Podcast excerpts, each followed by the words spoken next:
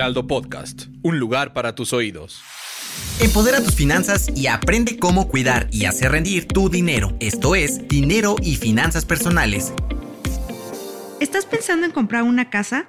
Si la respuesta es positiva, debes tomar en cuenta algunas recomendaciones para evitar fraudes inmobiliarios y que la inversión que hagas sea positiva. Soy Carla Orona y conmigo está Nicolás Peñaranda, cofundador y COO de Castia, quien nos dará tips para evitar fraudes. Bienvenido, Nicolás.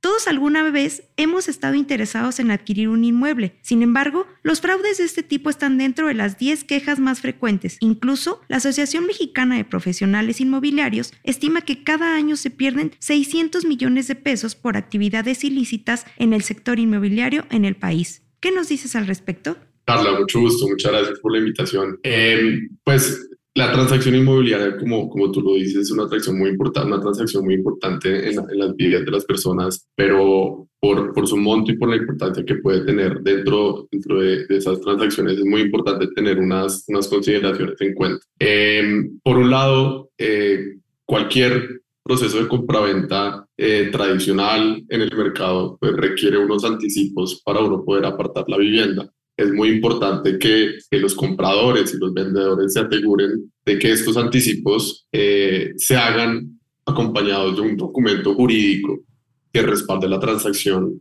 monetaria que se está haciendo y que se aseguren que toda la información incluida dentro de estos documentos eh, están correctamente alineados a la información del inmueble, por un lado, y a la información de las personas que están participando en esta transacción. Es importante estar informado sobre el tema porque esas señales de alerta nos pueden evitar poner en riesgo nuestro patrimonio. Como dices, son transacciones pues grandes, son transacciones de mucho dinero, por lo cual pues es eh, relevante el que identifiquemos cuáles pueden ser los tipos más comunes de fraude inmobiliario. Claro que sí, pues déjame te platico eh, de, los tres eh, eh, temas más comunes que se pueden presentar que deberían generar una alarma en los procesos de compra. I'm Sandra, and I'm just the professional your small business was looking for. But you didn't hire me because you didn't use LinkedIn jobs. LinkedIn has professionals you can't find anywhere else, including those who aren't actively looking for a new job, but might be open to the perfect role, like me. In a given month, over 70% of LinkedIn users don't visit other leading job sites. So if you're not looking on LinkedIn, you'll miss out on great candidates like Sandra. Start hiring professionals like a professional. Post your free job on linkedin.com/people today.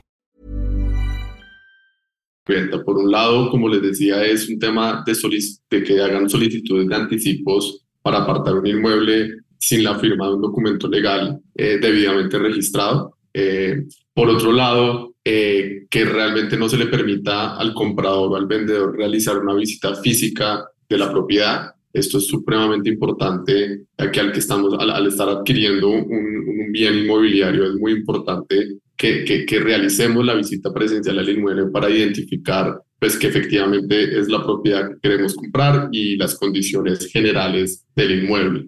Por otro lado, Em, el tercer punto muy importante es entender la información legal de la propiedad y asegurarnos de que la propiedad no tiene ningún tipo de, de, problema legal eh, en las compraventas pasadas que se hayan hecho.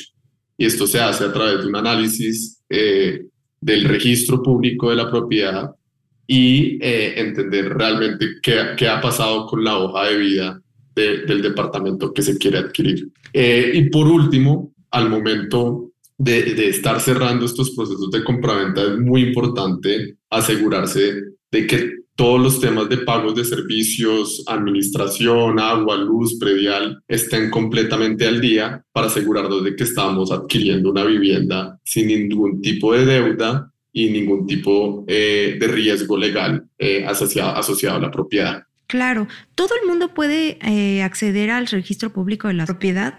Sí, eso, es un, registro eh, que está abierto al público. Eh, básicamente, con la identificación de, del inmueble, puedes solicitar este, este registro ante el registro público de la propiedad y comercio y justamente con, con ese documento, que es el certificado eh, por un lado de libertad de gravámenes y por el otro lado el, el, el, documento que se le llama el folio real nos permite conocer un poco de la historia de ese inmueble y asegurarnos de que a la persona que le estamos comprando ese departamento es efectivamente el propietario. Ok, para quienes están ahorita en busca de comprar una casa que todavía no han hecho ningún trámite, ¿qué es lo que deben de tomar en cuenta en lo que empiezan a, a, buscar? Porque casi siempre hacemos estas búsquedas pues en línea o por el periódico, pero ¿cuáles son las cosas que, que deben tomar en cuenta?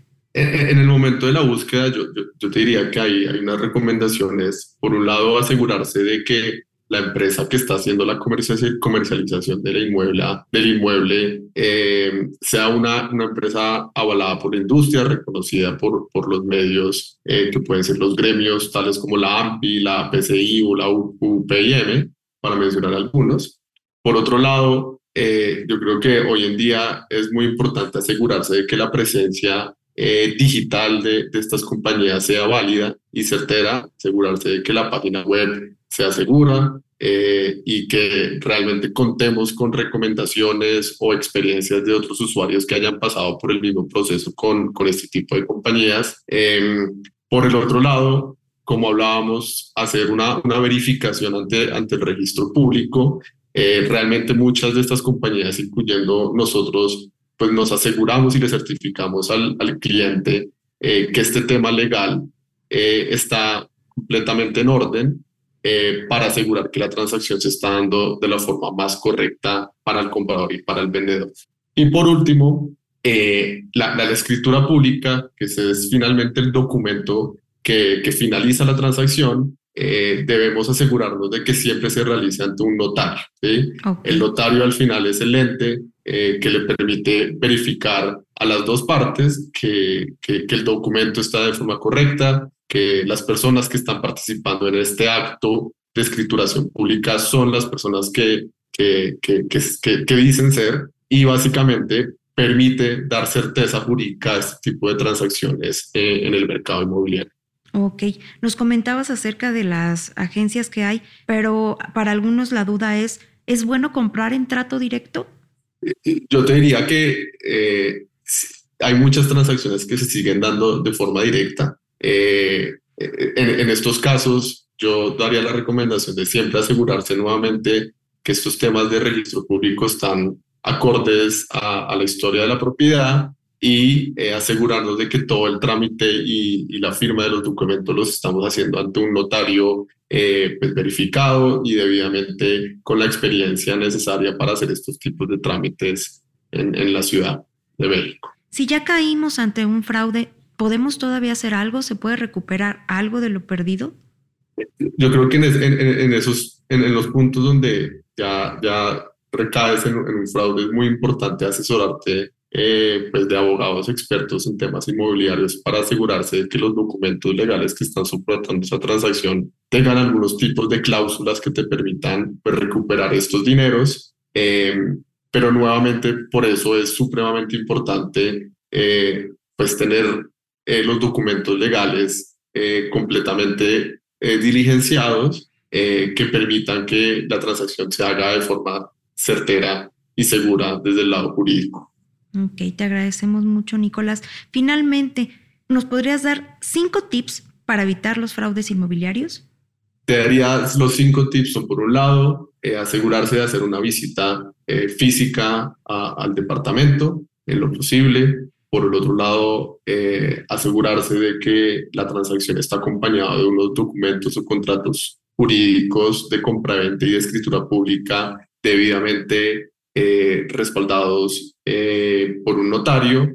Tercero, eh, asegurarse de que la información legal tanto de la propiedad como del propietario eh, sea entregada eh, en el momento de la transferencia del inmueble. Y básicamente el cuarto, no realizar ningún tipo de anticipo a los inmuebles sin antes firmar un documento que soporte esta transacción. Pues te agradecemos mucho. No sé si quieras agregar algo más. No, yo creo que esto básicamente son los cuatro o cinco tips que creo que pueden facilitar este tipo de transacciones y evitar a los compradores de vivienda pues caer en cualquier tipo de fraude al momento de estar haciendo estas transacciones que pues, realmente son las transacciones más importantes en, en la vida de muchas personas, ¿no? Claro. Muchísimas gracias, Nicolás. Eh, pues sería todo por hoy, nos despedimos. Les recuerdo que mi nombre es Carla Orona y nos vemos en un próximo episodio. Recuerda seguirnos en tu plataforma favorita y consultar otros temas en el sitio de El Heraldo de México. Gracias. Claro que sí, un gusto. Hasta la próxima. No te quedes con la duda. Compártenos tus preguntas en las redes sociales del Heraldo de México. Esto fue Finanzas Personales.